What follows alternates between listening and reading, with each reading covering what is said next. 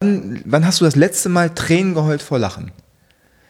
So, wieso, wieso sind manche so zugeknöpft, frage ich mich dann. Ne? Mhm. Und ähm, das ist für mich kein, da will ich nicht hin. So, ich lebe dieses Leben einmal. Dieses Leben in dieser Form als der, der ich jetzt gerade bin, lebe ich dieses Leben einmal. Ob ich jemals wieder dieses Bewusstsein haben werde und jemals wieder mich, also irgendwie nur annähernd an irgendwas erinnern können werde, wahrscheinlich eher nicht. So, deswegen will ich das Leben leben in vollen Zügen. Ich möchte lachen, ich möchte weinen, ich möchte schreien, ich möchte still sein, ich möchte alles. Da kommt der Grieche in mir auch raus. Willkommen bei Shift dem Podcast für Transformation in Zeiten des Wandels. Mein Name ist Anne Grabs und ich gebe dir in diesem Podcast Impulse für deine Transformation. Außerdem interviewe ich Menschen, die sich persönlich oder beruflich verändert haben und teile mit dir ihre Erkenntnisse. Einen wunderschönen Montagmorgen wünsche ich dir. Schön, dass du wieder dabei bist oder zum ersten Mal hier bist. Vielleicht hatte ich ja einen Link zu diesem Interview mit Costa hierher geholt. Dann heiße ich dich herzlich willkommen. Costa hat wirklich äh, maßgeblich dazu beigetragen, dass dieser Podcast überhaupt da ist. Ähm, warum erfahrt ihr gleich zu Beginn des Interviews. Aber jetzt zu Costa. Bei ihm wurde vor 17 Jahren Multiple Sklerose diagnostiziert und er konnte es mit Hilfe des Kundalini Yoga sehr gut in den Griff bekommen. Seit 2009 praktiziert er diese Yoga-Richtung intensiv. Seit 2013 ist er offiziell Lehrer dieser Tradition. Man nennt es auch das Yoga des Bewusstseins wie der Zufall es so will, mache ich jetzt auch eine Ausbildung ähm, zur, äh, zum Kundalini-Yoga. Allerdings will ich jetzt, werde ich keine Lehrerin, zumindest habe ich es nicht vor, ähm, sondern ich will das einfach vertiefen. Was ich sagen kann, ist es, dass es sehr transformativ ist. Also wird es vielleicht hier und da doch auch mal eine Einzelfolge zu diesem Thema geben oder ein paar Tipps, was man machen kann. Also da gibt es wirklich gigantisch tolle Übungen. Was mir an Costa schon von Anfang an extrem gefallen hat, ist, dass er diesen Pathos dieser Yoga-Richtung rausnimmt. Denn wenn man das von außen so betrachtet, also wenn du jetzt Kundalini-Yoga googelst, dann wirst du vielleicht äh, auf der Bildersuche äh, dann landen und dann wirst du Menschen mit Turbanen und weißer Kleidung sehen. Und vielleicht irritiert dich das. Auch Costa hat es zu Beginn irritiert. Er dachte, das ist eine Sekte. Aber ja, jetzt mittlerweile nach all den Jahren ist er natürlich ähm, ein großer Freund dieser, dieser Tradition und liebt es, Menschen ähm, dabei zu unterstützen, durch das Kundalini-Yoga an die eigenen Grenzen zu stoßen und sie zu erweitern. Und er macht das mit ganz viel Mut, mit seiner Wärme und vor allem, sehr wichtig, mit einer gehörigen Portion Humor ja, das gefällt mir besonders gut und auch, dass er sich selber nicht so ernst nimmt in dem Ganzen, obwohl er es vielleicht tun könnte, denn er hat eben nicht nur sich selber in Anführungszeichen heilen können damit, sondern er arbeitet auch mit Krebs, mit Sucht und eben auch mit Multiple Sklerose-Patienten und ist da sehr erfolgreich. Aber er stellt das nicht so in den Vordergrund, sondern er möchte einfach nur ein Angebot machen, eine Erfahrung zu machen. Und ähm, ja, er macht es eben sehr auf eine sehr moderne Art und das finde ich echt toll und auch wichtig. Mir hat es ganz viel Freude gemacht, mit Costa mich zu unterhalten. Wir waren über zwei Stunden im Gespräch und natürlich ist das jetzt nicht so lang, aber ja, es war wirklich schön, äh, sich mit ihm zu unterhalten. Und ich hoffe, ihr habt jetzt auch ganz viel Freude damit. ganz besonderes Interview, weil ich habe mir eine Liste gemacht, als ich mir überlegt habe, wen ich interviewen möchte. Mhm. Und ähm, dein Name stand darauf und ich glaube, dass ich dir als erstes eine E-Mail geschrieben habe. Irgendwann im Oktober, November 2018 oder genau. September, ich weiß, ich weiß es auch nicht mehr. Es ist schon eine Weile her, wir haben ja. jetzt Januar. Und ähm, du hast sofort geantwortet. Also hast einfach immediately geantwortet. Multimedia-Junkie. genau. Und es war so wichtig, es war so wichtig, dass du sofort antwortest, weil das mich so motiviert hat und ich dachte, ey, wenn Costa, den ich unbedingt im Interview haben will, ja. wenn der sofort Ja sagt, dann sollte ich das machen und da haben bestimmt auch noch andere Leute Lust, weil du weißt ja nicht, ob du mit so einem Konzept, Shift, Podcast, Transformation, wie, was, ob du damit die Leute auch abholst, also die Interviewgäste. Und mhm. du hast sofort geantwortet, du hast also einen hohen Anteil daran, dass dieser Podcast jetzt in der Welt ist. Ja. Und ich würde dich gern fragen, wann dein zweites Leben begonnen hat. Da gibt es eigentlich mehrere, mehrere Punkte, die, ähm, also im Prinzip mehrere ähm, Schranken oder, oder, oder, nee, Schranke ist das falsche Wort mehrere Abzweigungen, die ja einen markanten Weg eingeläutet haben letzten Endes oder eine markante Richtung. Und die aktuellste, krasseste äh, Weggabelung war tatsächlich, also die aktuellste jetzt, das war ähm, vor elf Jahren, als ich Kundalini-Yoga kennengelernt habe tatsächlich. So, also vielleicht vorher noch ähm, vor knapp 19 Jahren oder schon fast 20 Jahren inzwischen ähm, wurde ja bei mir MS diagnostiziert, also Multiple Sklerose und ich habe damals Medikamente genommen auch und, und habe Schübe gehabt. Also es gibt ja so zwei verschiedene Verlaufsformen. Also einmal progredient, das heißt, dass du stetig einfach eine, äh, eine Verschlechterung deines Systems wahrnehmen darfst und äh, das zweite ist eben schubweise. Und bei mir war das schubweise. Und dann habe ich Medikamente genommen, schulmedizinisch eingestellt, das volle Programm. Und ähm, das war im Prinzip der erste große Einschnitt in meinem Leben, wo ich erstmal ja, einfach mal auf die Bremse treten durfte und mal gucken durfte, was hier los ist eigentlich. Und, und dann halt diverse Jobs gemacht und alles Mögliche. Und ich kürze es jetzt echt, ich stampfe das jetzt einfach mal ein ähm, und kürze es ab. Und dann habe ich vor elf Jahren, war ich in einer Situation, also beruflich und finanziell und überhaupt, äh, wo ich dann gemerkt habe, so, oh nee, also ich bin totunglücklich. Irgendwie, ich ähm, habe Geldprobleme, der Job macht mir keinen Spaß, macht mich unglücklich, ich sehe irgendwie gar keine Perspektive. Ich, ich, ich wohnte im vierten Stock zu der Zeit und äh, wog 20 Kilo, ähm, habe ich gesagt, ich wog? Ich wohnte im vierten Stock und ich wog aber 20 Kilo mehr. Das war alles jetzt. grammatikalisch total richtig. Okay. Und äh, wie viel wiegst du jetzt? Jetzt, äh, jetzt wiege ich, ich glaube, 82, 83. Und ähm, das war so ein Punkt, da habe ich 99,7 gewogen und äh, habe echt Probleme gehabt, die Treppen hochzukommen. Ich richtig gemerkt habe, ich habe oben keine Luft mehr und dachte mir irgendwie, also mal, hallo, ich habe früher Leistungssport gemacht, äh, Judo elf Jahre und jetzt irgendwie kriege ich Probleme beim Treppensteigen. Also was, was, was läuft hier falsch? Mhm. Und dann habe ich tatsächlich ähm, ja, ich habe dann angefangen zu beten oder zu bitten, die Quelle oder wer auch immer ähm, mir da helfen kann, dass irgendwer oder irgendwas in mein Leben kommt und mich aus diesem Tal rauszieht. Also irgendwie, ich brauche ein Zeichen, ich brauche Hilfe. Aha. So. Okay, lass uns, lass uns nochmal zu den vor 19 Jahren zurückgehen. Wie alt warst du, als die MS diagnostiziert wurde? Ich glaube, ich habe mich sogar vertan. Ich glaube, die MS wurde mit 22 diagnostiziert. Nee, Quatsch, nee, nee, nee, nee, nee. Mit 24 oder 25. Ja, das kommt hin. Ja, ja. genau. Mhm. Dann passt das. 24. Okay. Mhm. Und wo standest du da gerade im Leben? Was hast du gemacht? Was hast du gearbeitet? Was, wie müssen wir uns das vorstellen? So einfach, das ist ja doch krass irgendwie, ne?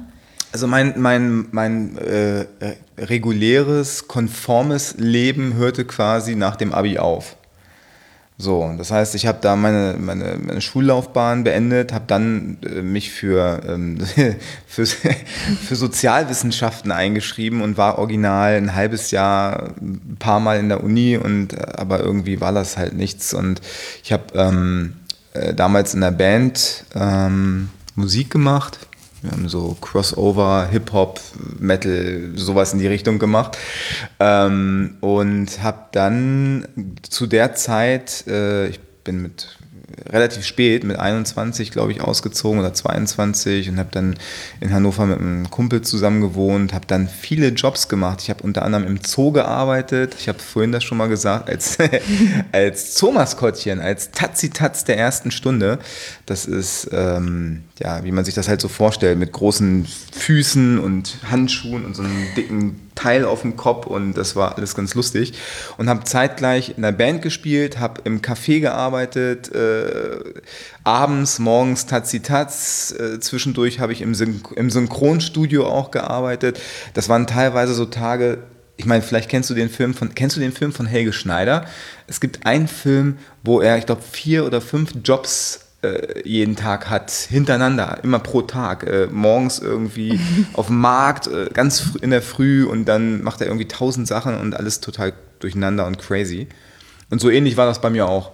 Aha. So, und ich habe halt zu der Zeit auch vorgesprochen und war eben in vielen ja, ähm, Vorgesprochen für? Schauspiel, äh, für Schauspiel, war in Schauspielschulen, Schauspielunis unterwegs und war zweieinhalb Jahre unterwegs. Wie in dem Film kleine, kleine, kleine große Haie, kleine Fische. Mhm. Irgendwie sowas, genau. So ähnlich war das bei mir auch. Und dann irgendwann habe ich nach zweieinhalb Jahren, nachdem ich ein paar Mal in der Endrunde war, gewesen war und immer noch nicht genommen, wo ich gesagt so jetzt, sorry, leck mich am Arsch. Mhm. Kein ja. Bock mehr. Und ähm, du bist also nie der Schauspieler geworden, der du gerne hättest werden wollen? So? Ist es heute so rückblickend noch so, bedauerst du das oder sagst du, ja, es war halt so, damals war das irgendwie, das fand war, ich das gut und so? Das war damals das war, das war damals cool, ich hätte da Bock drauf gehabt. Äh, ich habe tatsächlich, ich hätte tatsächlich auch immer noch Bock, irgendwie in irgendwie in Filmen mitzuspielen, aber ich, ich forciere das halt einfach gar nicht. So, ich habe Freunde, die sind äh, erfolgreiche Schauspieler. Äh, ein Freund von mir ist die Sprecherstimme von äh, Benedict Cumberbatch. Den, über den, Sascha Rotermund, wenn du das jemals hörst, liebe Grüße. Ähm, der hat mich damals auch äh, in diese, der hat mich in den Zoo damals reingebracht, weil der hat da auch gearbeitet gearbeitet mhm. und der hat damit quasi seine Uni finanziert. Okay. Ja. Und jetzt zu diesem einschneidenden Erlebnis MS-Diagnose war das dann schon körperlich wirklich so, also so spürbar und ähm, wie ist das als 24-Jähriger, wenn man MS hat? So? Scheiße. also wie scheiße? Kannst du das Gefühl nochmal beschreiben? Ähm, also ich habe, das fing halt an, dass ich irgendwelche ähm, komischen Missempfindungen, äh, ich glaube in meiner linken Ferse und in meiner rechten Hand hatte, so dass ich gemerkt habe, dass, also so, dass mir das Gitarre spielen, weil ich spiele normal Gitarre mit der rechten Hand und nicht andersrum und habe gemerkt, ich kann die, die Seiten nicht mehr zupfen richtig und ähm, wie gesagt, diese, diese Missempfindungen waren auch ganz seltsam. Und ich hatte, das werde ich auch nicht vergessen, ich hatte ganz krasse Sprach- und Wortfindungsprobleme. Und ähm, das, war, das waren so Momente, die waren echt scary für mich. Also ähm, ich kann mich genau daran erinnern, wie ich damals mit meiner Freundin bei Freunden zu Besuch war und ähm, wie das dann halt so ist in so einer Runde, wenn da so zehn Leute sitzen, vielleicht waren es auch ein bisschen weniger, aber es war halt eine etwas größere Runde und ich habe versucht, denen irgendwas zu erklären, irgend, irgendwas zu beschreiben, was klar zu machen und die haben mich nicht verstanden. Und ich dachte die ganze Zeit, wieso verstehen die mich denn nicht? Ist doch äh, ganz klar, was ich hier gerade erzähle. Und das, was da aber rausgekommen ist aus meinem Mund, das war irgendein komisches, nicht nachzuvollziehendes Gestammel. Aha. Und das habe ich aber in dem Moment nicht wahrgenommen. Und das, als ich das dann später, als meine damalige Freundin das dann äh, so nochmal klar gemacht hat, was da eigentlich passiert ist, das war so ein Moment, den fand ich echt krass, den fand ich scary. Ja, ja. So, ja, genau. Ja. Genau, und dann ähm, und dann war es halt so, dass ich ja zum, zum Arzt gegangen Also ich war bei verschiedenen Ärzten, auch das, ich kürze es einfach ein bisschen ab. Ähm, das hat ziemlich lange gedauert, bis dann irgendwann ein Arzt gesagt hat, geh mal zum Neurologen. Und dann haben wir da entsprechende Tests gemacht und dann war der Verdacht auf MS schon da. Und dann, ähm, ja, und dann ging das relativ schnell in, in Kernspin, äh, Kernspin-Tomographie zu machen äh, vom Gehirn und dann entsprechend mit Kontrastmitteln. Und dann war relativ schnell klar, okay, jetzt verhält verhärtet sich auch der Verdacht. Und dann bin ich in die MRH gekommen und dann wurde da nochmal eine Lumbalpunktion gemacht, äußerst unangenehm. Und da ist dann eigentlich, wenn das das auch nochmal bestätigt, dann äh, ist die Diagnose so fest. Mhm. Und ich war für eine Woche in der MRH, das weiß ich noch, und das war, ähm, ja, ich, also es ist jetzt nicht so, dass für mich eine Welt zusammengebrochen ist, aber ich, ich saß da so und dachte mir, kann ich, ich kann mit der Diagnose irgendwie nichts anfangen. Also, was soll das? Was, was, was, was will mir das jetzt sagen und was soll ich jetzt damit anfangen? Und war so ein bisschen so, äh, ich habe so ein Fragezeichen über dem Kopf gehabt. Und was ganz interessant war, meine, ich bin ja Halbgrieche, ne? Ähm, warum sage ich das jetzt? Weiß das ist total nicht. wichtig, weil damit erklärt sich vielleicht der, der Name. Du heißt ja eigentlich Heiko Wehmut. Genau. Und, und, und genau, und äh, Costa ist mein griechischer Name. Ah ja. Und also du heißt Heiko Costa Wehmut? So steht es im Pass? Naja, in meinem Pass steht äh, Heiko Wehmut, mhm. aber ich äh, habe irgendwann ähm, mir selber den Namen gegeben. Weil, ähm, warum nicht? Ja, absolut. weil ich wollte immer einen griechischen Namen haben und da ich, ähm, da meine Eltern ähm, das eben nicht, weil meine Schwester, die ist verantwortlich für den Namen Heiko, ähm, Ich bin dir nicht mehr böse, falls du das jemals hörst, Angela. Und ähm, dadurch, dass ich dann irgendwann mit Musik weitergemacht habe und mein Kumpel, mein Kollege, mit der in der Band war, sich auch einen Künstlernamen hat, äh, zugelegt hat, habe ich mir dann auch einen Künstlernamen zugelegt und dann irgendwann hat sich das etabliert und so ist das jetzt einfach fest. Und meine Freunde nennen mich alle Costa und selbst meine Schwester nennt mich manchmal Costa und das ist dann schon wieder witzig. Ja. ähm, okay, also genau. äh, Diagnose äh, klar, aber nicht begreifbar. Nö. Und ähm, genau, du bist Halbgrieche und da wollten wir weitermachen. Genau, meine Mutter, die ist dann irgendwann, das werde ich auch nie vergessen, die hat dann nämlich angefangen, ähm, die hat dann das mitgekriegt, logischerweise, und hat dann äh, angefangen, Bücher zu lesen zu dem Thema. Und dann kam sie eines Tages, als ich noch in der MH war, ich glaube, der vierte Tag oder sowas oder fünfte, und dann kam sie an mit so einem Buch über MS und war kreidebleich und war mental total zerstört und äh, hat mir dann so alles erzählt, was das für eine Krankheit sei und äh, was sie da alles gelesen hätte. Und dann habe ich zu meiner Ma gesagt, so, ja, und jetzt, was soll ich jetzt mit, was, was soll ich jetzt damit anfangen? Also, ich kann verstehen, dass du als meine Mutter dir Sorgen machst. So, und ähm, das macht mit Sicherheit jede Mutter und jeder Vater, wenn das Kind eine solche Diagnose bekommt. Aber ich habe zu ihr gesagt, das, ich, das bringt mich nicht weiter. So, weil ich fühle mich jetzt auch noch verantwortlich dafür, dass es dir so schlecht geht, weil ich die Diagnose bekommen habe. Und da habe ich zu ihr gesagt, weißt du was, wir machen jetzt Folgendes, wir schmeißen dieses Buch einfach weg und dann ist gut. Weil, und das habe ich ihr nämlich auch gesagt, wenn du jetzt von einer Party gekommen wärst und gesagt hättest, du hättest gestern die Party deines Lebens erlebt, so, und wärst richtig gut drauf jetzt, ne? Das würde mir mehr bringen, weil dann schwappt eine Energie auch auf mich rüber. So, ich absorbiere dann gute Energie. Mhm. Und das bringt mich mit Sicherheit weiter und macht mich glücklicher, als wenn du jetzt mit so einem Gesicht hierher kommst, mit so einer Energie und da haben wir beide nichts von. Mhm.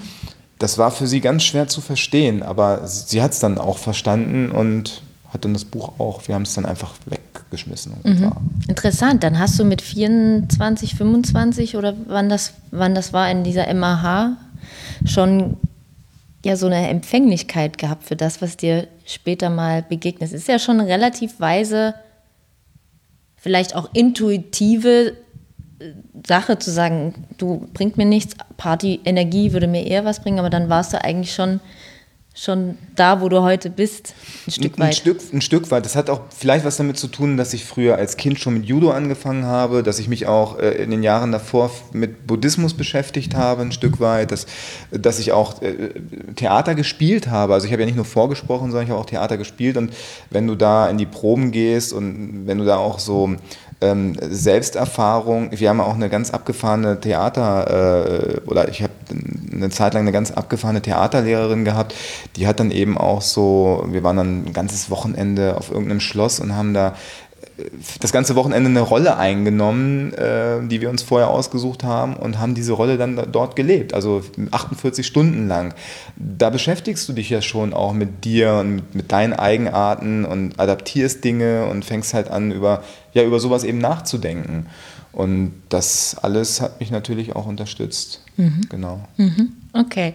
Und dann machen wir jetzt so ein bisschen fast forward. Mhm. Also du hast die Diagnose, du bist zugepumpt mhm. mit Dingen. Das geht wie lange, wie viele Jahre? Also ich habe das vier Jahre, habe ich Medikamente, also ich habe erstmal die ersten zwei Jahre gar nichts oder anderthalb Jahre gar nichts genommen und dann hat mir mein damaliger Neurologe empfohlen, äh, Betaferon zu spritzen. Das habe ich viereinhalb Jahre gemacht ungefähr und habe dann aber äh, massive Nebenwirkungen bekommen, also richtig Schüttelfrostanfälle, sodass ich nachts äh, interessanterweise immer, wenn ich irgendwas Komisches gegessen habe, hat das sofort eine Auswirkung gehabt auf mein Wohlbefinden. Also das war wie ein Verstärker, so dass ich dann eben abends schon angefangen habe zu zittern und dann echt wirklich die ganze Nacht durchgezittert habe und ich brauchte auf der einen Seite frische Luft und auf der anderen Seite äh, habe ich einfach nur gefroren und brauchte gleichzeitig eine Wärmflasche und es war echt ein Akt äh, vom Bett, also vom Schlafzimmer in die Küche zu gehen und mir eine Wärmflasche zu machen.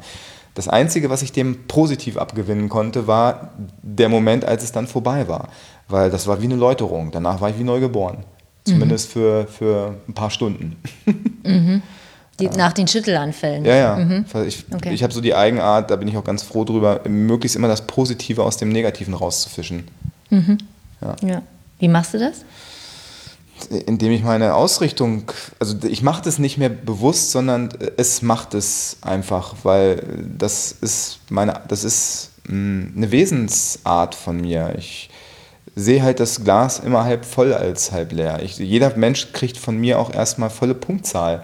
So, und brauchst nichts weiter tun, als dir die Punkte zu erhalten. Es gibt ja auch andere Menschen, die machen es genau umgekehrt. Du bist erstmal, kriegst eine 6 und du musst erstmal auf die 1 kommen. Also Schulnotensystem jetzt, deutsches.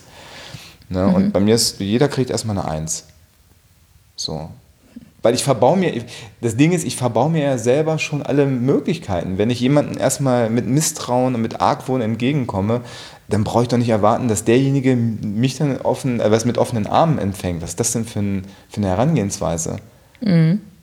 Ja, okay. Und viereinhalb Jahre, dann war Schluss. Genau, weil, weil, weil äh, ich dann vom Arzt die Empfehlung bekommen habe, ja, nimm doch eine Paracetamol, wenn du dich jeden zweiten Tag spritzt, nimmst du noch eine Paracetamol und dann sind die Nebenwirkungen nicht mehr so stark. Und dann habe ich brav und äh, Schulmedizin hörig, äh, wie ich zu dem Zeitpunkt noch war, habe ich gesagt, okay, dann mache ich das. Und dann habe ich irgendwann dabei angefangen nachzudenken dachte mir, okay, Paracetamol jeden zweiten Tag, Paracetamol 500, ist deine Leber irgendwann im Arsch?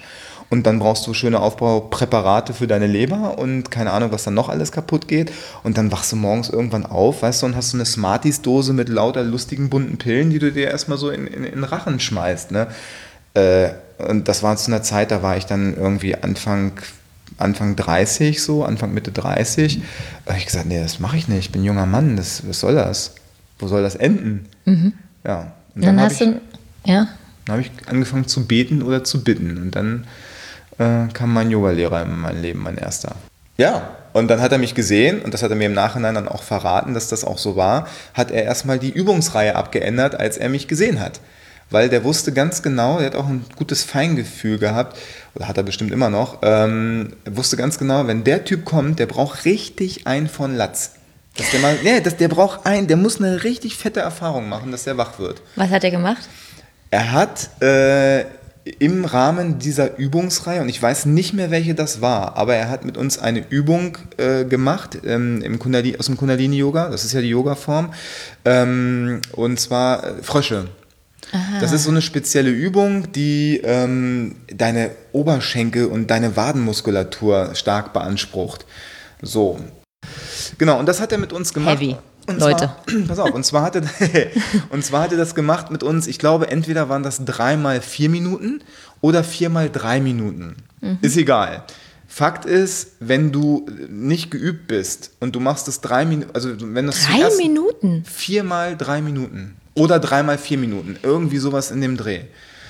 Und äh, ich natürlich, weißt du, Mann, früher Leistungssport, zum ersten Mal in der Gruppe, in einer Männergruppe auch noch, ne, ich natürlich Vollgas gegeben. Mit dem Ergebnis, dass ich Instant-Muskelkater bekommen habe, noch bevor ich den Raum verlassen habe, war ich schon völlig erledigt. Also ich habe meine Beine schon, die, die haben schon gezittert.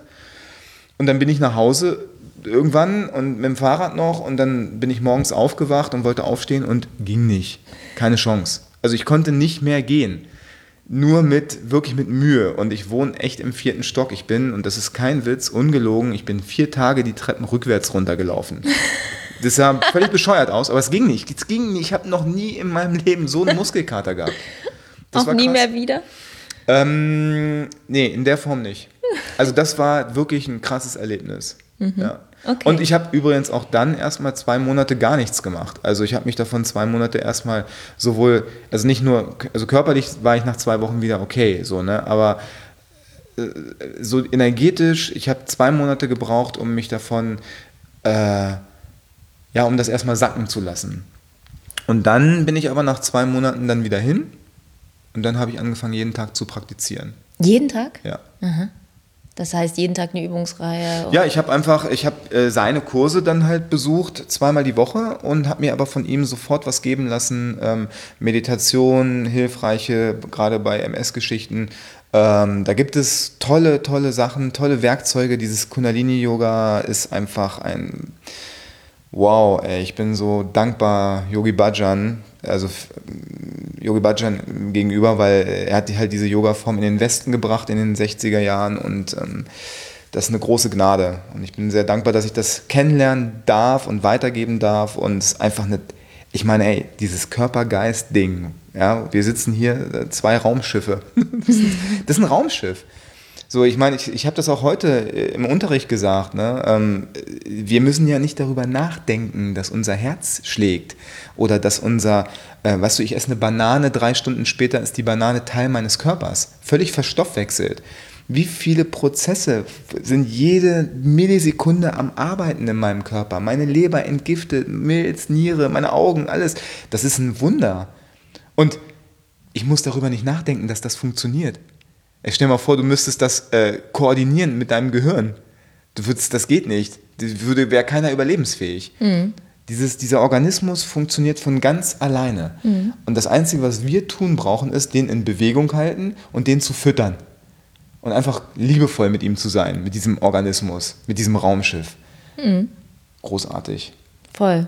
Du sagtest mal, dass du beschwerdefrei bist, seitdem du Kundalini-Yoga machst. Ist das seit den ersten Stunden mit deinem ersten Lehrer oder hat sich das erst, ähm, ja, seit wann bist du beschwerdefrei? Mm, ich habe mit Kundalini-Yoga angefangen und habe zeitgleich meine Ernährung auf vegetarisch umgestellt, also nicht vegan, aber vegetarisch und ähm, habe eben angefangen, ja, jeden Tag zu praktizieren und habe dann aber auch noch und genau und habe meine Medikation eingestellt. Diese drei Sachen waren es. Also ich habe die Spritzen äh, von heute auf morgen weggelassen, habe äh, eben angefangen, mich vegetarisch zu ernähren, habe jeden Tag angefangen zu praktizieren und habe dann aber noch Schübe gehabt. Also ich habe tatsächlich sogar richtig heftige Schübe noch bekommen. Ähm, ich vermute auch ein bisschen, dass diese Schubserie, die dann angefangen hat, ähm, vor zehn Jahren nochmal, dass die auch ausgelöst wurde durch eine Kundalini-Yoga-Kriya, von der ich nicht mehr weiß, was es war. Ich weiß nur, ähm, dass ich meine Arme sehr lange, sehr ja, halt oben hatte, ne, hoch. Ich glaube, Satkriya haben wir damals gemacht. Äh, ähm, für die, die das nicht kennen, du sitzt äh, im Fersensitz und hast einfach die Arme gestreckt nach oben.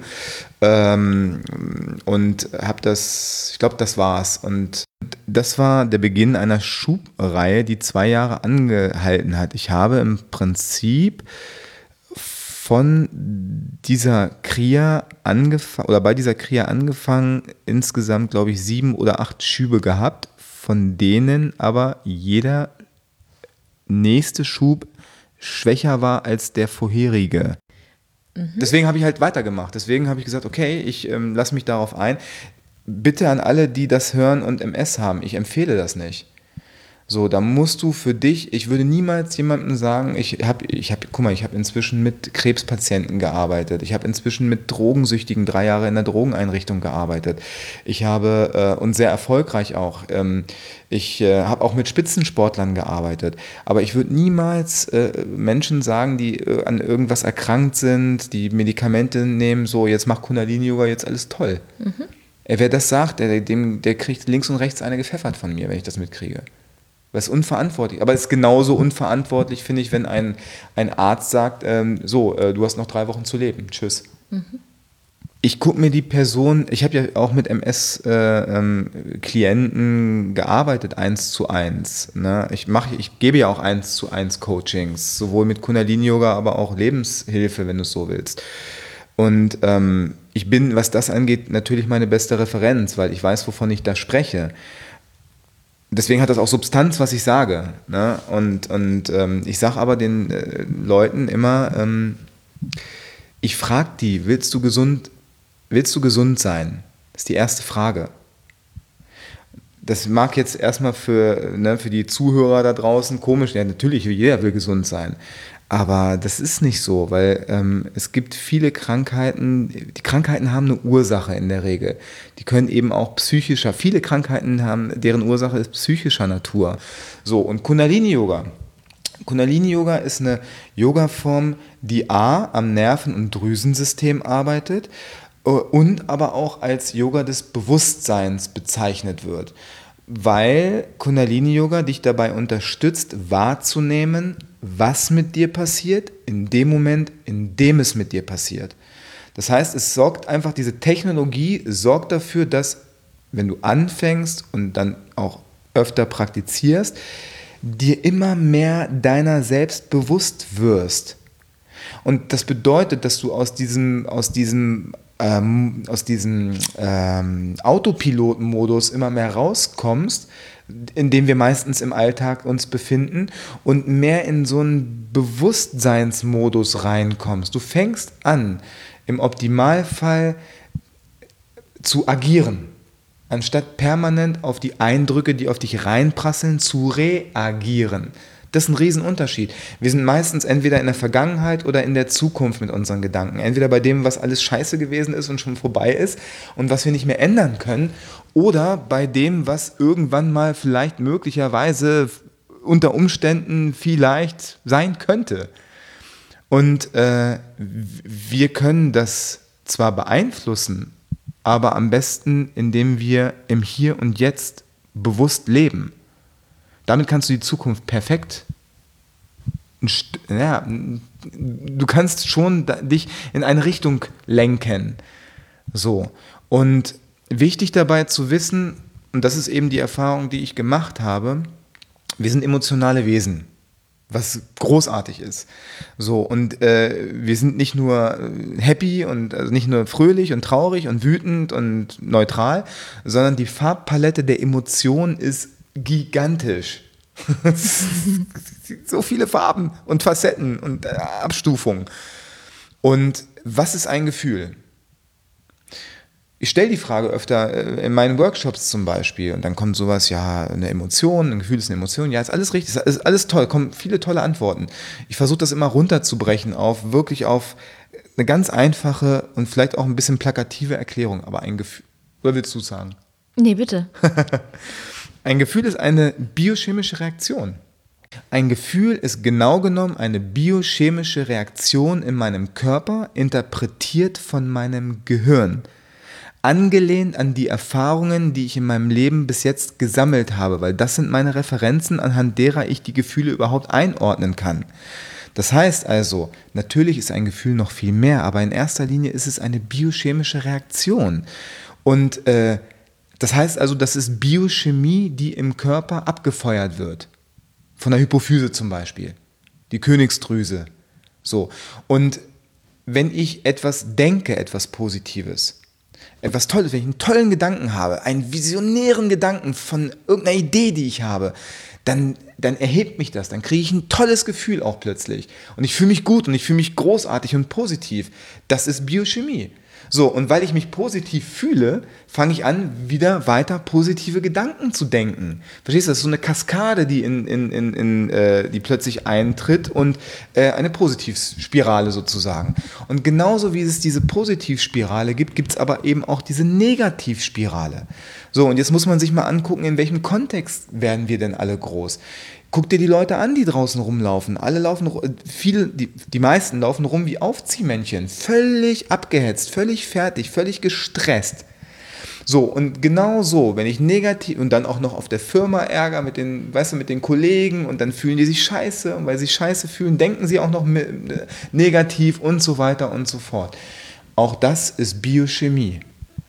Und ich habe Kundalini Yoga eben als Technologie kennengelernt, die in der Lage ist, meine Biochemie zu verändern. Mhm. Durchs Tun, durchs Handeln und im besten Fall durchs Sammeln von Erfahrungen, weil bei mir ist es in meinen Kursen immer mal wieder so, dass da kommen alle möglichen Emotionen kommen da hoch. Da kommen, da fangen Menschen an zu weinen, zu lachen, zu manchmal auch zu schreien, je nachdem. Das ist manchmal ein bisschen wie so ein Irrenhaufen. Verrückt alle, also verrückt im Sinne von entrückt, der von der Norm entrückt, neben der Norm stehend. So, das heißt ja nicht, das ist, ja nicht negativ. Ähm, wenn wir jetzt in Bewertung denken. So, und letzten Endes ist es aber einfach so, dass wenn jemand kommt und irgendeine Krankheit hat, wie gesagt, ich habe auch schon mit Krebspatienten gearbeitet, bei denen es hieß, sie haben tatsächlich nur noch ein halbes Jahr zu leben, derjenige erfreut sich größter Gesundheit, hat einen, einen Tumor im Kopf gehabt. Habe ich mit einem Gong gearbeitet. Viele Sachen intuitiv. Wir haben, ich, anders gesagt, ich habe von Anfang an an die Selbstheilungskräfte des Körpers geglaubt. Von Anfang an. Ich habe mir gesagt, dieses Körper, Geist, Seele-System, dieses ganze Ding ist so perfekt konstruiert. Ich muss irgendwie nur einen Weg finden, diese ganze Maschinerie wieder gut zu ölen. So, und da ist für mich Kundalini-Yoga eben ist dann in mein Leben gekommen und ich habe für, für mich festgestellt, okay, das ist so der Werkzeugkasten, der zu mir gut passt. Ob der jetzt zu XY gut passt, da ist vielleicht Qigong besser oder was, was auch immer. Du sagtest nämlich mal, ich habe mich zehn Jahre lang geweigert, einen Turban zu tragen. Ja, weil ich das affig finde. Also, weil ich, naja, stopp, äh, andere Zeitform, weil ich affig das affig fand. fand. Mhm. Und zwar äh, fand ich das für mich, für mich persönlich, ich meine, jeder, der mit Kundalini-Yoga anfängt und sofort da einen Zugang zu hat, der soll sich von mir aus einen Turban binden, sich einen Bart wachsen lassen oder was auch immer. Das ist, wenn, wenn du das so fühlst, ist das okay. Für mich war das am Anfang so absurd, ich mir gedacht habe, ey, ich fange doch jetzt nicht mit Kundalini-Yoga an, auch selbst wenn ich jeden Tag schon seit Jahren praktiziere, aber mir jetzt einen Bart wachsen zu lassen, weißt du, mir einen Turban umzubinden, komme ich mir total albern vor vor, weil das ist nicht meine Tradition. Also ich bin da drin nicht groß geworden. Das, was soll das? So, und dann habe ich aber tatsächlich in Frankreich beim Kundalini Yoga Festival, da hast du eben diese das ist witzig, ich kriege die Kurve gerade. Ähm, du hast eben diese vier Tage Workshops von morgens bis abends und dann drei Tage weißes Tantra. Und dann musst du dir das so vorstellen, dann sitzen da zweieinhalb, inzwischen 3000 Leute, die sitzen dann da in diesem riesengroßen Festzelt, alle in weiß gekleidet, alle mit einer Kopfbedeckung, in der Regel eben Turban, kann aber auch eine Mütze sein, eine weiße, sitzen da immer mit einem Partner gegenüber in Reihen und gehen in die Meditation. Und zwar mit immer so entweder eine Stunde, also entweder äh, 62 äh, Minuten oder 31 Minuten, immer mit kurzer Pause zwischendurch, also jetzt nicht acht Stunden oder zehn Stunden am Stück ohne Pause, sondern immer mit. Ne? Und ähm, genau, und äh, dort ist halt, es ist halt vorgegeben, dass du eine Kopfbedeckung trägst. Und ich habe, als ich damals die Gong-Ausbildung gemacht habe, da haben wir unsere äh, ähm, naja, äh, vielleicht Abschlussprüfung oder uns, und der, das Highlight dieser Gong-Meditationsausbildung war, dass wir eben äh, in Frankreich äh, vor 1000, 2000 Leuten äh, so ein Multigong spielen durften, miteinander quasi als Dirigent. Ähm, und dann die ganzen Gong-Player auf der Bühne sitzend haben dann eben eine Gong-Meditation dann für 2000 Leute gegeben. So, das war so das Highlight. Und ähm, als ich dann äh, beim Weißen Tantra auf der Wiese stand, da habe ich an, an, in dem Jahr noch nicht mitgemacht. Ähm, als ich dann diesem Zelt näher gekommen bin, als da diese Tausende von Leuten da schon gesessen und meditiert haben, habe ich richtig gemerkt, wie meine, wie meine, äh, äh wie, wie, wie, meine Körperhaare, ich habe hier ähm, eine Gänsehaut bekommen vom Feinsten und habe richtig gemerkt, wie mein Kopf, ich habe das Gefühl gehabt, mein Kopf äh, hebt gleich ab. Also das ist von der Energie her so krass, so intensiv, dass mir in dem Moment klar geworden ist, warum es Sinn macht, zumindest eine Kopfbedeckung zu tragen. Und wenn du natürlich auch einen Turban nochmal richtig bindest, dann hat das auch nochmal eine Auswirkung auf die, äh, ähm, äh, auf die Art und Weise, wie deine Schädelplatten äh, ähm, ge, ähm, zusammengedrückt werden. Ähm, das wiederum hat eine Auswirkung auf deine Fähigkeit, dich zu fokussieren. Und grundsätzlich ist ja eine Kopfbedeckung auch hilfreich, damit eben du deine, deinen Fokus besser halten kannst. Also sprich, dass du nicht so zerstreust auf der einen Seite, also dass du nicht so ins Außen fällst, so haltlos. Und gleichzeitig schützt es dich aber auch vor den Energien, die von außen kommen, damit du nicht eben gestört wirst in deiner Konzentration. Mhm. So, das, mhm. dafür ist diese Kopfbedeckung da. Und ich habe einfach gemerkt, gerade wenn ich Gong-Meditationen gebe, ist es äußerst hilfreich, äh, einen Turban zu tragen, weil ich dann einfach den Fokus besser halten kann. Und ähm, wenn ich unterrichte auch, wenn ich große Gruppen unterrichte, in der Regel, ich trage eigentlich beim Unterrichten trage ich inzwischen immer einen Turban. Mhm. Ich mache das nicht im Alltag, weil da habe ich immer noch für mich gemerkt, hm, das, das fühlt sich für mich nicht stimmig an, es sei denn, ich bin äh, in einem Kontext unterwegs, wo viele Kundalini-Yogis sind äh, oder Yogis, dann trage ich auch äh, Turban oder wenn ich jetzt auf einem Festival bin und laufe auf dem Festivalgelände rum, Manchmal trage ich Turban oder so wie im, äh, am Helensee trage ich auch ein Neo, weil ich dann Kitesurfen gehe. ja. ähm, aber ähm, ja, ich fand das halt, fand das am Anfang fand ich das befremdlich für mich. Mhm, absolut. Da würde ich auch gerne, um so zum Schluss zu kommen, gerne Zack, noch mal, ist die Stunde um. Ja, würde ich gerne noch mal drüber reden, weil ich sagte ja am Anfang, Robert, also mein Mann, empfand, sagte eben so, so aus dem Bauch heraus, ja, das ist irgendwie, ich weiß nicht, aber gesagt, der ist irgendwie cool oder so, aber das war wirklich so, du saßt da, du hast den Gong gespielt, wir haben meditiert, wir haben das ganze, ich sage jetzt mal, das ganze Programm gemacht, ja. Und äh, mein Mann hatte da noch nie Erfahrung damit und so, aber gut, hat lange Karate gemacht und so, da meditieren die ja auch. Ja. Und äh, das war jetzt nicht so super befremdlich, aber trotzdem war die volle, die volle Lotte Kundalini war am Start. Ja. Turban, Gong, Bam. Ja. ja? So. Ähm, 1000 Bam. Leute oder 500, ich weiß nicht, wie viele es war, die äh, eine halbe Stunde Satkatar singen und. Äh, ja, ich glaube, das waren so um die 500, das kommt hin. Genau. Ähm, aber er hat es total gut annehmen können, weil du seine Sprache gesprochen mhm. hast. Und worauf ich hinaus will, ist eben, braucht es nicht, das frage ich mich eben ganz oft, weil wenn du, wir haben jetzt so oft das Wort Kundalini-Yoga benutzt, aber es ist so, wenn jetzt jemand, der zuhört, hier anfängt zu googeln nach Kundalini-Yoga, dann, also sorry, aber das irritiert. Das also ich dachte am Anfang, das ist eine Sekte. Genau, genau. Ja. Sehr schön. Gut, dass du das so sagst, aber eben, ich habe jetzt gesagt, es irritiert, aber genau das ist, das ja. sieht immer so sektenmäßig aus. So. Ja. Und, ähm, und das verstehe ich total, wenn das jemand so empfindet, weil ähm, da geht es, glaube ich, vielen gleich, Sekte Sikh immer in der Tradition, immer in weiß, immer der Turban und so. Braucht es mhm. nicht dadurch, dass du jetzt weißt und ich eine Idee davon bekomme, wie kraftvoll diese Technologie ist, braucht es nicht auch, und die Frage würde ich einfach so offen stellen wollen, sowas wie ein neues, ein modernes Kundalini-Yoga. Ich meine, Yogi Bhajan hat übrigens auch, ich habe Bilder von ihm gesehen, da läuft er rum wie, äh, keine Ahnung, wie ein Tannenbaum, weißt du, also komplett bunt mit, mit, mit irgendwie roten Klamotten und irgendwie freakig und äh, eine unfassbare, ein, eine, eine kraftvolle große Seele, so, der unheimlich viel bewegt hat. Ich würde aber auch sagen, dass er genauso ein, auch eine alberne Seite gehabt hat, mit Sicherheit. Und ich glaube manchmal, oder ich habe manchmal das Gefühl, dass Leute, die seine Lehren weitergeben, yogischer sind als, also päpstlicher als der Papst vielleicht. Yogischer als Yogi Bhajan. Genau. So, weil ich äh, stelle manchmal fest, dass, oder ich begegne manchmal äh, Kundalinis auch, ne, die dann einfach, wo ich mich frage, ey, ist ja alles schön und gut und du machst jetzt irgendwie jeden Tag eine äh, ne Stunde die und die Übungsreihe oder meditierst wie ein Bekloppter und machst jeden Tag kalt duschen und Ishnan und Mishnan und Pishnan und alles, was dazugehört, aber irgendwie du bist so, so un, also so, so, wo ist deine Lebensfreude? Alter, wo, wo, wo, wann lachst du eigentlich mal? Wann lachst, wann, wann hast du das letzte Mal Tränen geheult vor Lachen? So, wieso, wieso sind manche so zugeknüpft, frage ich mich dann. Ne? Mhm. Und ähm, das ist für mich kein, da will ich nicht hin.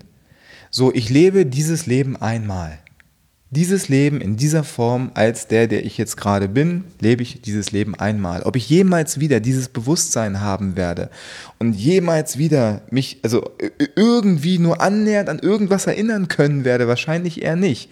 So, deswegen will ich das Leben leben in vollen Zügen. Ich möchte lachen, ich möchte weinen, ich möchte schreien, ich möchte still sein, ich möchte alles. Da kommt der Grieche in mir auch raus.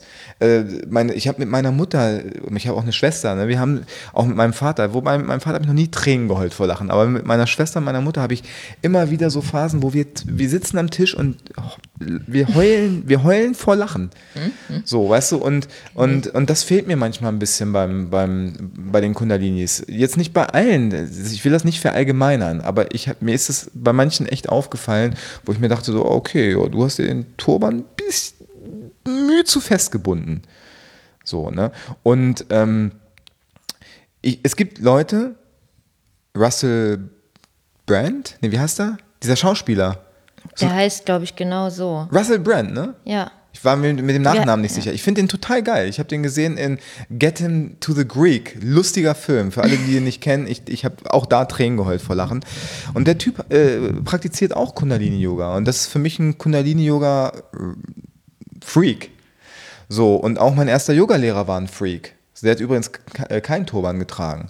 Und mein Gefühl sagt mir einfach, sei authentisch, fertig. So, weil ich möchte so viele Menschen wie möglich damit erreichen. Ich habe irgendwann eine Vision gehabt, dass ich im Niedersachsenstadion, das, äh, an alle Gongspieler, die das jetzt hören, ihr werdet euch kaputt lachen und werdet mich für bekloppt halten, aber das ist mir eh scheißegal. Also die Vision im Niedersachsenstadion eine Gong-Meditation zu geben vor 50.000 Leuten, mit fünf, für 50.000 Leute. Also nicht vor denen, sondern mit denen, für die. So und ähm, letzten Endes weißt du, ich meine, ich gucke mir die Welt an und ich sehe, das, es passiert so viel Scheiße auf diesem Planeten. Und gleichzeitig passieren natürlich auch ganz, ganz tolle Sachen auf diesem Planeten. Also wir haben ja beide Kräfte. Ne? Und ähm, je mehr Menschen, je mehr Menschen ins Bewusstsein oder ihr Bewusstsein entwickeln und je mehr Menschen in ihre Wahrheit kommen und je mehr Menschen ihre Wahrheit auch leben und auch agieren entsprechend und respektvoll mit anderen Menschen umgehen ne, das ist dann auch eine Welle, die sich weiterträgt. Und je mehr Menschen das tun, umso besser. Und dann habe ich plötzlich irgendeinen Firmenchef bei mir im, äh, in der Gong-Meditation sitzen, der so einen von Latz kriegt, aber halt auf emotionaler Ebene beispielsweise, dass der bei der nächsten Entscheidung einfach eine andere Entscheidung treffen wird, nämlich meinetwegen irgendwas, ähm, was der Natur, äh, was die Natur unterstützt zum Beispiel. Je nachdem, was das für einer ist und was der macht, ist ja egal. Aber letzten Endes, du weißt ja nie, wen du vor dir sitzen hast. So, ne? Und wenn das, was du tust, dazu beiträgt, dass die Menschen glücklicher werden und aus diesem Gefühl heraus und mehr in ihre Wahrheit kommen, weil in dem Moment, wo du in deine Wahrheit kommst, wirst du auch automatisch glücklicher. So, was gibt's Besseres? Mhm. Also da bin ich vielleicht auch naiv, möglicherweise oder Utopist oder was auch immer, aber ich habe tatsächlich ähm, dieses, dieses Bild immer noch ähm, vor mir oder in mir, dass ich sage, hey, je mehr Menschen glücklich sind, desto, desto, desto glücklicher wird auch dieser, dieser Planet werden. Mhm. Im Gesamten. Das ist eine, eine, Welle, die immer weiter schwappt. Mhm. Kannst du noch teilen, was deine Wahrheit ist? Und wenn du es nicht teilen kannst, was du damit genau meinst, wenn jemand in seiner Wahrheit ist? Was meinst du damit? Als letzte, alle, wirklich alle letzte Frage. Also vorher möchte ich noch eine Sache im Vorfeld sagen, und zwar die Zutat fürs Leben, die unheimlich wichtig ist, für mich die wichtigste Zutat überhaupt, ist Humor. Weil äh, wenn alles um dich herum zusammenbricht, solange du dir ein Quäntchen Humor noch irgendwie bewahrst, kannst du alles irgendwie auch noch regeln und tragen. Aber wenn du jegliche Form von Humor verloren hast, dann hast du echt ein Problem. Aber solange du Humor noch, dein Humor noch ein bisschen bewahren kannst, ist irgendwie alles regelbar, irgendwie alles machbar. Und was ich meine mit in die Wahrheit oder aus der Wahrheit herauszuleben, ähm, tu die Dinge, die dein Herz zum Hüpfen bringen. Frag dich selber, was bringt dein Herz zum Hüpfen? Frag dich, was, äh, was, sind, was sind die Dinge, bei denen ich Inspiration spüre, bei denen ich Freude spüre, Licht spüre, Leichtigkeit. Alles, was in diese Richtung geht. Und wenn du das spürst, dann geh und, und beispielsweise du musst eine Entscheidung treffen, ne, du, irgendeine Lebensentscheidung, soll ich den Job nehmen oder nicht? Beispielsweise. Oder ist der Partner, die Partnerin richtig für mich oder nicht? Spür hinein. Spürst, spür, fühlst du Inspiration? Fühlst du Freude? Fühlst du Liebe? Fühlst du Leichtigkeit, Licht? Was auch immer. Wenn das der Fall ist, ja. Wenn das nicht der Fall ist, nein. Und das ist das, was ich meine mit in der Wahrheit leben. Mach die Dinge, die dich glücklich machen. Und da kommen wir jetzt wieder zum Kundalini-Yoga, weil Yogi Bhajan selber hat auch gesagt, äh, glücklich sein ist dein Geburtsrecht. Du musst nicht dafür arbeiten, damit du glücklich bist irgendwann. Du musst nicht 30 Jahre einen Job und Geld hinterherlaufen, damit du glücklich bist. Du kannst jetzt in diesem Moment die Entscheidung treffen, glücklich zu sein und entsprechend das zu tun, was dein Herz zum Hüpfen bringt. Das tu. Mach das und dann ist gut. Mhm. Toll. Schönes Abschlusswort. Vielen Dank. Satnam. Ja, Satnam. Ja, das sind doch tolle Worte zum Abschluss. Ähm selbst nochmal reingehört. Ja, also ich hoffe, es hat dir gefallen und du kannst daraus was mitnehmen und ähm, falls sich das Ganze mehr inter interessiert und du denkst dir, ach, ähm, den Costa, den finde ich irgendwie sympathisch, da habe ich mal Lust, äh, eine Klasse mitzumachen. Ähm, er hat tatsächlich auch eine Online-Schule, Online-Kundalini-Schule vor kurzem gegründet. Die nennt sich Inner Circle. Und da kann man Online-Kurse mitmachen, falls du jetzt nicht aus Hannover bist. Und manchmal ist er auch in Berlin.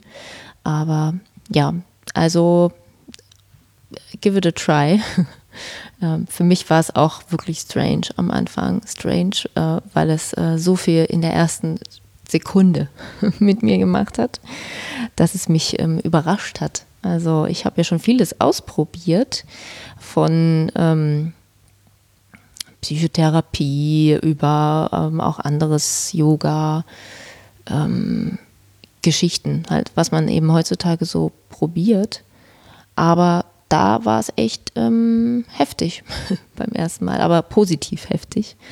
Und ähm, das war auch für mich so der Grund, da mehr machen zu wollen. Aber gut, das soll jetzt hier keine Werbeveranstaltung für Yoga, Kundalini-Yoga sein. Manche können ja auch das Wort Yoga nicht mehr hören. Man sagt ja jetzt Mindset. Also, ähm, aber auch das kann man schon nicht mehr hören, oder? Seien wir ehrlich.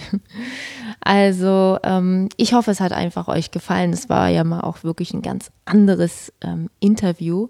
Aber ähm, es ist auch ein bisschen Vorbereitung auf meinen nächsten Gast, wo wir auch über Bewusstsein sprechen, wie viel eigentlich Bewusstsein mit Business zu tun hat. Ähm, und ähm, das wird auch immer relevanter werden. Ich glaube ganz ehrlich, dass diese ganzen Motivation, Mindset, ähm, Geisteshaltung, Dinge, die wir gerade erleben und hören, dass die nur so Wegbereiter dafür sind, dass es genau darum geht, dass wir nicht mehr ähm, einfach nur sagen, okay, das ist die Strategie, das ist die Taktik und los geht's, sondern dass wir eigentlich eben genau zu unserem Bewusstsein ein Stück weit mehr vordringen müssen und wir ja Raumschiffdenke von Costa ähm, eigentlich gar keinen Plan haben von uns selbst und da echt nochmal äh, was tun können, um da nochmal mehr herauszufinden. Deswegen, ähm, das ist meine Meinung und deswegen beschäftige ich mich auch mit solchen Sachen und freue mich, wenn ich so tolle Interviewgäste hier habe. Also habt eine wunderbare Woche, schön, dass ihr dabei wart und bis zum nächsten Mal. Tschüss.